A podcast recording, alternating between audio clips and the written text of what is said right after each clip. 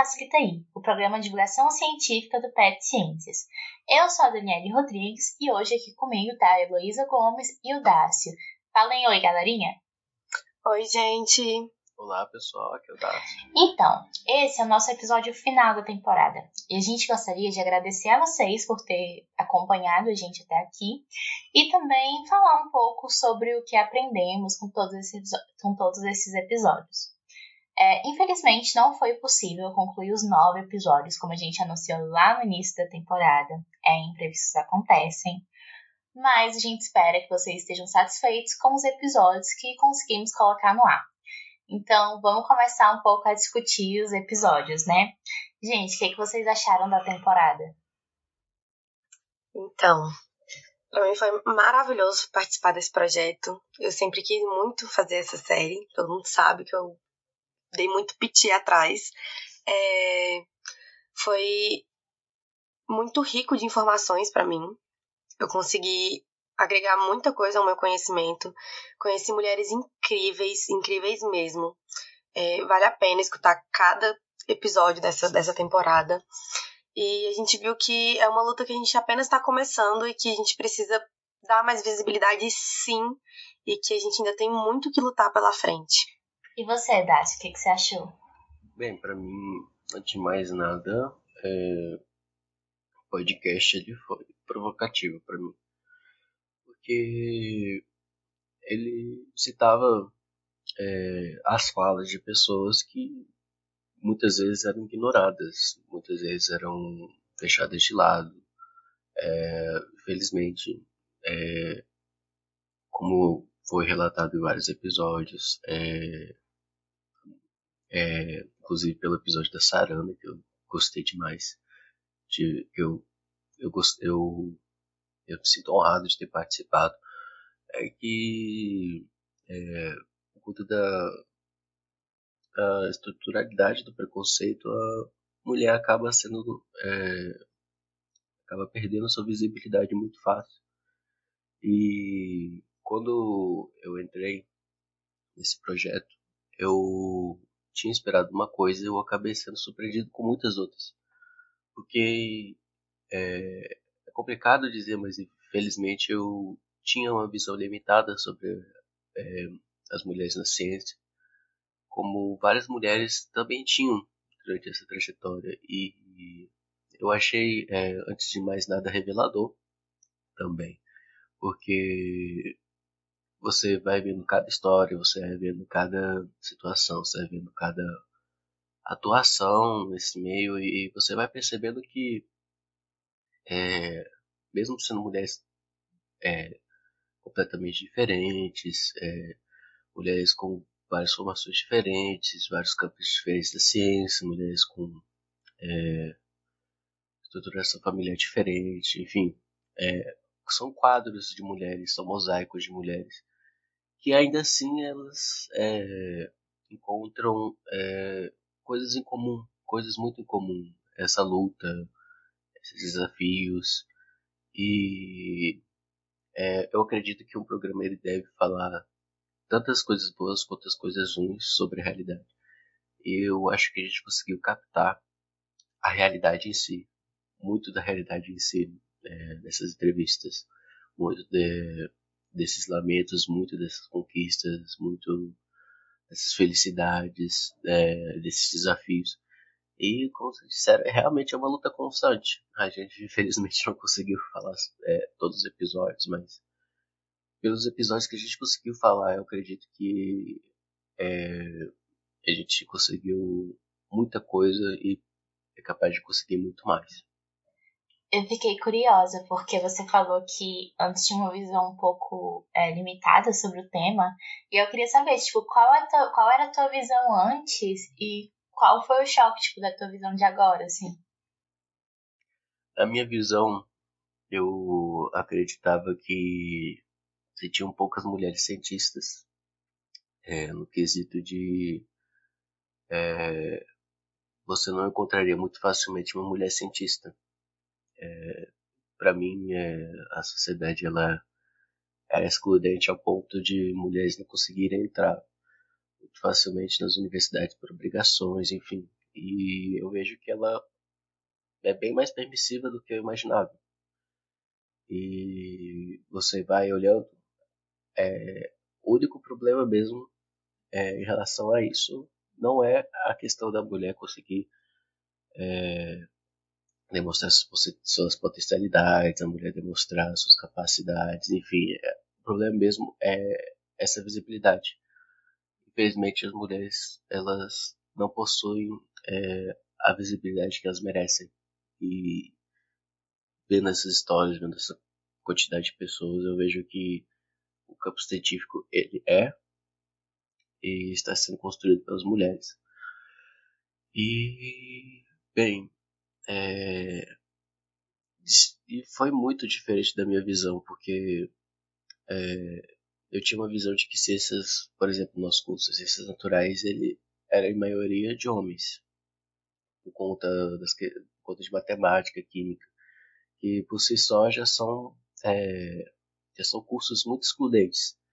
Tanto que você pode ver que é, 80% das turmas de matemática são compostas por homens. E tem um motivo, é um machismo estrutural.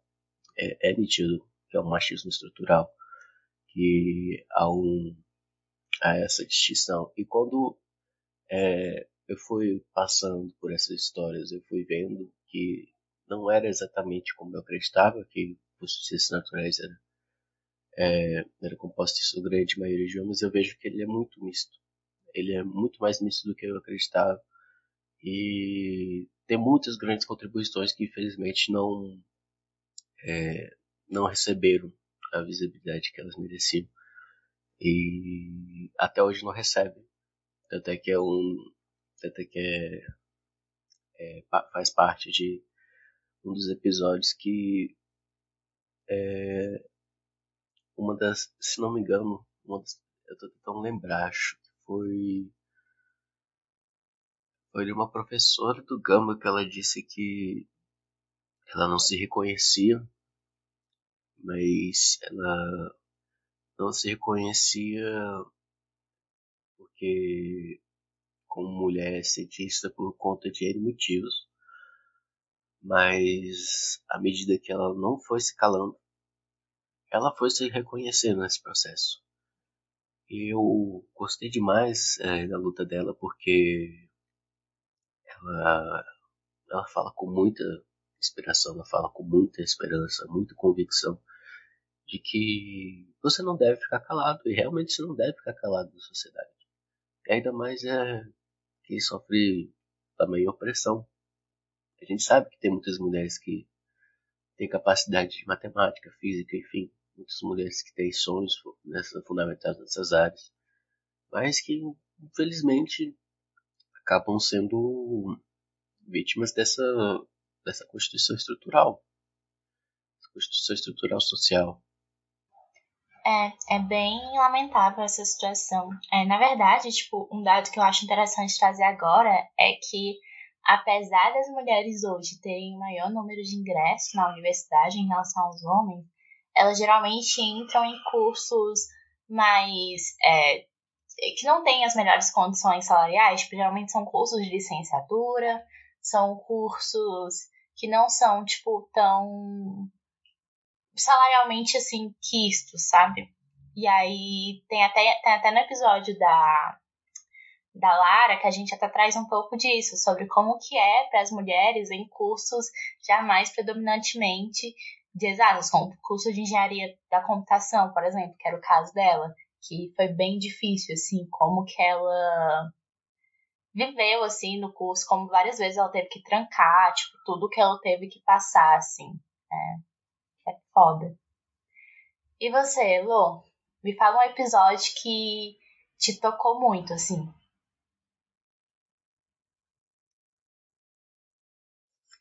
Um episódio que me tocou muito Deixa eu ver. Eu acho que o da Tânia e o da Tatiana. Acho que os dois foram bem, bem marcantes. O da Tânia no sentido de saber que a gente muitas vezes a gente vê aquilo acontecendo e a gente não absorve nada do, do que tá acontecendo ao nosso redor porque a gente não é com a gente. Mas aí quando a gente passa na nossa pele, que a gente escuta relatos e a gente tenta entender aquilo, a gente vê que aquilo é muito comum. O preconceito, tanto por ser negra ou por ser mulher, é, a dificuldade que a gente tem se a gente quiser engravidar, a gente é uma culpa nossa. Inclusive, eu já escutei muito isso essa semana que eu fiquei, meu Deus, por que, que as pessoas ainda têm esse pensamento que a gente engravida só porque a gente quer? Não, não é porque a gente quer. E não, não, não é questão de ser acidente ou não ser acidente. Não é essa a questão. Porque se fosse sim, o homem também não engravidaria uma mulher. A gente sofre muito preconceito em relação a isso, ao querer ser mãe ou ao não querer ser mãe. A sociedade tem que entender que a gente não necessariamente é, tem que seguir uma regra porque a gente é mulher. Não, não é assim que funciona. E o da Tatiana, porque ela quis mostrar é, não só aquelas cientistas que a gente conhece, que são aquelas mais famosas que descobriram algo, meu Deus, e ainda assim demorou muito de ser reconhecida aquelas mulheres. É, mas ela quis mostrar que cientista não é só aquela que faz um grande feito para todo mundo ver. Não, é aquelas que estão em pequenos laboratórios, que desenvolvem remédios, sabe? Eu achei isso de extrema importância, principalmente porque ela está dentro de sala de aula e ela mostra esse tipo de realidade para adolescentes. Eu acho que isso me tocou muito. É, um dado que talvez vocês fiquem felizes que eu descobri essa semana é que agora tem já alguns institutos pelo Brasil que quando vai fazer concurso, tipo nas universidades, é, pergunta se a mulher foi mãe, é, foi mãe, tipo assim, nos últimos dois anos e tal, para isso não ser descontado, tipo, nas produções, porque tem, tem edital que exige, que exige, né, tantas produções por ano. E aí, se a mulher ter sido, tipo, mãe durante aquele período, tipo, essa exigência meio que cai, assim, pra, porque, né, sacanagem, você ser mãe ainda tem que produzir mil coisas, tá? Uma demanda que a gente não faz clone ainda, né? Eu gostei muito desse dado porque. É, e era a professora que eu queria falar, era a Tânia. Eu tinha fugido do nome dela no momento. Ela até citou. Ela até tinha citado o caso que aconteceu no, é, numa apresentação de que nas apresentações dela de que o fato dela ser mulher e ela percebeu isso pelos colegas dela, os colegas dela que eram homens, já se é mais difícil porque é, é, despreza a figura despreza a figura dela como uma figura frágil, uma figura que só por é, ter a feminilidade ela, ela é frágil, mas não. Você vai olhando a história dela, você vai vendo que ela é muito forte e tem nada a ver é, questão de força e feminilidade.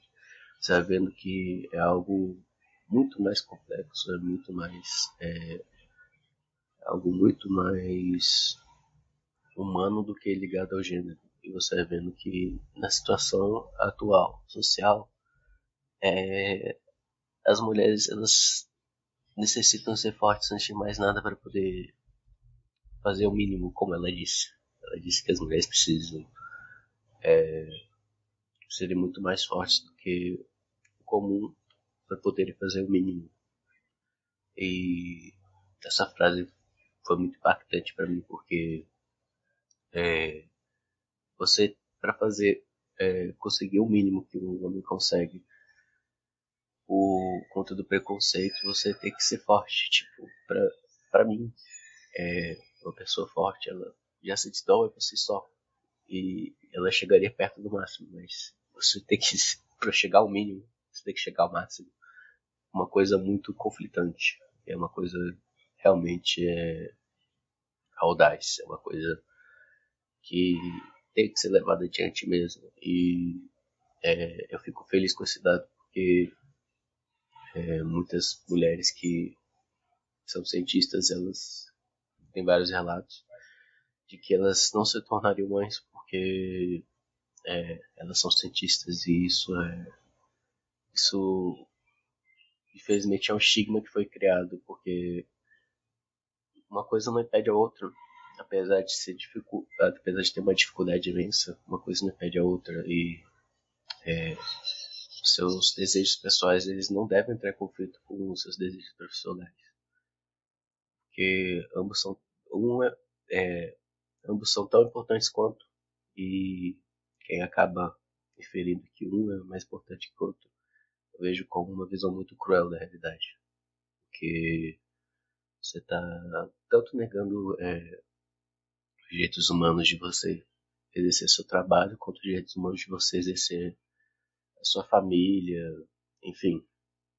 E a mulher acaba saindo mais prejudicada na hora de formar uma família por conta gravidez, por conta desse processo que é, que constantemente recebe opressão e eu, eu vejo essas histórias e me dão inspiração.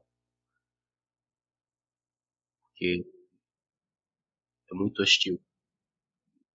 Tudo bem é porque é muito hostil. A sociedade se é muito hostil. Hostil com todo mundo aí muitas pessoas não percebem a hostilidade e algumas pessoas acabam percebendo melhor. E quando ela falou sobre essa hostilidade e sobre essa luta diária dela, foi algo inspirador.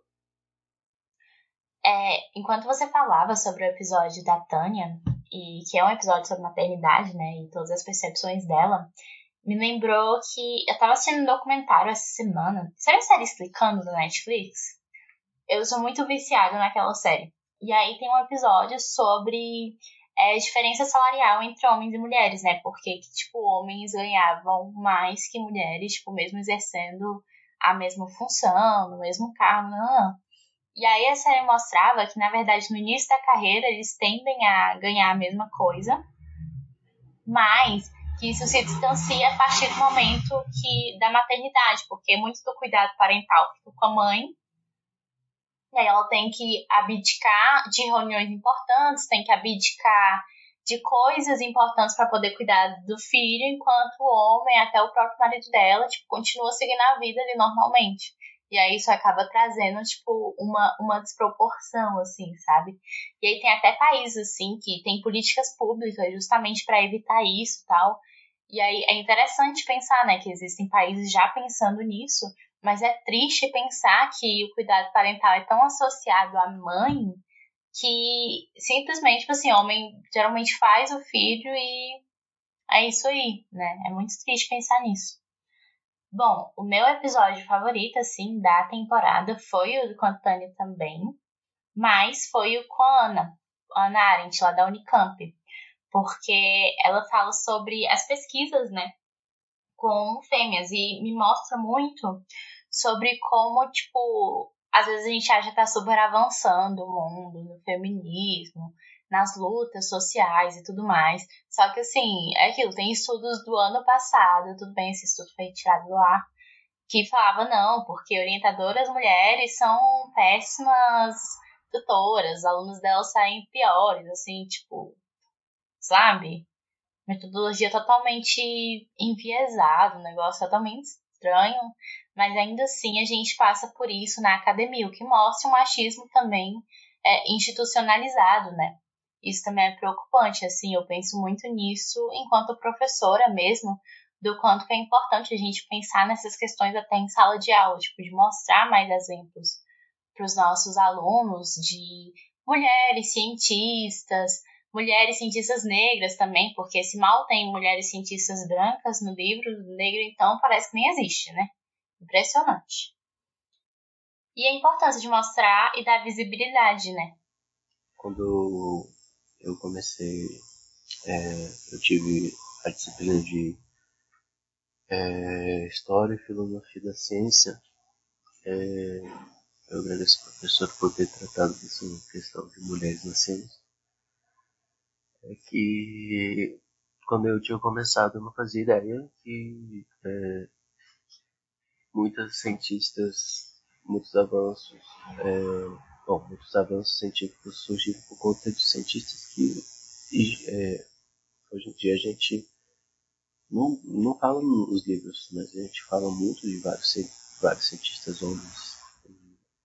Enfim, eu achei isso um fim da picada porque é, é, a descoberta do, é, do, DNA, por exemplo, foi acreditada a um homem, mas a, as questões genéticas é, as questões é, experimentais foi, é, foi feito por uma mulher. Então, você já vê que um tem uma visibilidade maior acreditada, acreditada que o outro. E eles foram, tiveram influência tão importante quanto. Então, é, aquele filme Estrelas Meio do Tempo, aquele filme é sensacional porque você trabalha é, sobre três mulheres cientistas negras e você vê que é, é, enfim, é, por conta da época, por conta do racismo que existe, é, também por conta do machismo, é, passou desapercebida a história delas, que, que o impacto que elas tiveram sobre é, o desenvolvimento espacial era enorme, mas a gente não, não foi acreditado a elas, não deu, a gente não deu as condições a elas, e isso bate muito com a frase da Tani que para você fazer o mínimo você tem que você chegar ao mínimo você tem que fazer o seu máximo. Eu eu fico assim de. É. E, gente, e o que que vocês gostariam de ter feito diferente, sim, na temporada? É, mudado alguma coisa? Tipo, o que que vocês... Sei lá, o que, que vocês fariam se tivesse como, se tivesse mais tempo, se... Enfim. Eu acho que eu teria ido atrás de mais mulheres. Acho que eu teria feito mais episódios. Abordando o quê? Não sei, a gente tem tanta, tanta coisa para abordar que na hora que a gente pega para sentar e, e, analisar, a gente tem tanta coisa que durante os episódios mesmo a gente fala. Não sei uma coisa exata pra gente abordar, assim, mas eu teria ido atrás de mais mulheres cientistas. No meu caso, eu gostaria de ter falado sobre o tema de interseccionalidade e ter trabalhado também é, masculinidade tóxica, mas não tinha nenhuma referência para falar sobre esse tema, porque é, o, o machismo ele acaba sendo tão prejudicial para a mulher quanto para o homem, só que é, só que os homens acabaram se acostumando muito facilmente e isso é tão preocupante quanto. Porque é, você não pode expressar é, sensibilidade, você não pode expressar é, afeição, você não pode expressar gentileza, porque se é dito socialmente que são características de mulher. E são características que qualquer ser humano consegue reproduzir, qualquer ser humano, independentemente do gênero, da orientação sexual, são capazes de exprimir. E nós homens a gente acaba vivendo numa concepção de que o homem é que tem que prover tudo, o homem é, tem que ser guerreiro, é, troiano, enfim, é uma visão completamente deturpada e ultra-romântica. E a gente acaba se cobrando muito durante a vida. O, às vezes nem seguir essa visão, essa imagem. E tá fazendo um trabalho excelente como ser humano, mesmo não seguindo esse padrão, saca? E a questão da paternidade é uma delas. Infelizmente, uhum. é, é, desenvolvimento parental ser atrelado muita mulher por conta dessa visão estereotipada de gênero. E existem muitos homens que pretendem ser pais e, tipo, é, eles têm esse medo, esse medo exacerbado de, é, de não conseguir se casar ou achar que é, não levaria jeito por não ter uma figura paterna é, autoritária, enfim, uma figura paterna de. não autoritária, mas uma figura paterna de autoridade. E não é bem assim. Uma criança ela não precisa que você siga o padrão que a sociedade impõe. Você, a criança ela precisa de carinho, precisa de comida, precisa de afeto, precisa de uma pancada de coisas e não precisa. Eu tenho certeza que ela, ela não precisa que você siga esse estereótipo. E isso é muito forte porque é, essa, esse conflito interno de forma psicológica acaba agregando a cultura é, da misoginia. Porque o homem ele acaba ficando tão frustrado por não seguir esse padrão. Ele busca diminuir outras pessoas que também não seguem. Porque ele acaba se enxergando essas, essas pessoas. Então, é algo muito complexo e eu vejo que é também uma parte da que é que eu acho que era importante citar, mesmo que o tema é, sejam mulheres nasceres, é importante citar a masculinidade tóxica, porque tem como você ser homem e você ter esses padrões e tem como você ser uma mulher e acabar seguindo esses padrões que são ditos como homens. Essa questão de gênero é ela tem que ser discutida mesmo. Sim.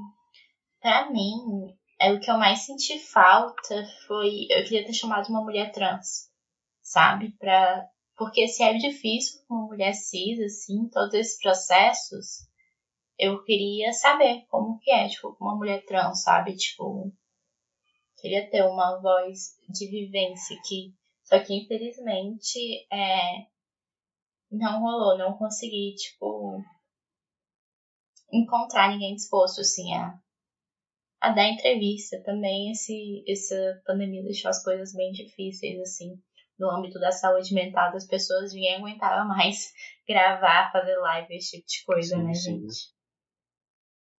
Eu também senti falta dessa parte da voz, porque é o preconceito posto é o, o machismo e agregado também essa questão de essa questão da toxicidade. Então, é, seria interessante é, escutar uma voz. É, infelizmente a transfobia é algo muito presente na nossa sociedade. Isso é horrível. Tem nem palavra para descrever isso direito, sendo bem sincera. Bom, gente, eu acho que o episódio de hoje foi isso. A gente queria agradecer os nossos ouvintes, para quem acompanhou a gente na temporada inteira e até nos outros episódios. Esse é especificamente o meu último episódio no PET, então não facilita aí. Então eu queria agradecer vocês por todos esses anos aí também de companhia, de pet. E é isso aí, eu vejo vocês na vida. Meu também é o último episódio. Eu queria muito agradecer a oportunidade de ter aprendido, de ter participado de tantas coisas boas durante o PET, não só do Facilita aí. Foi imensamente gratificante para mim. E até a próxima, em algum momento da vida. Muito obrigado, Dani. Muito obrigado, Luísa. Eu gostei muito de trabalhar com vocês.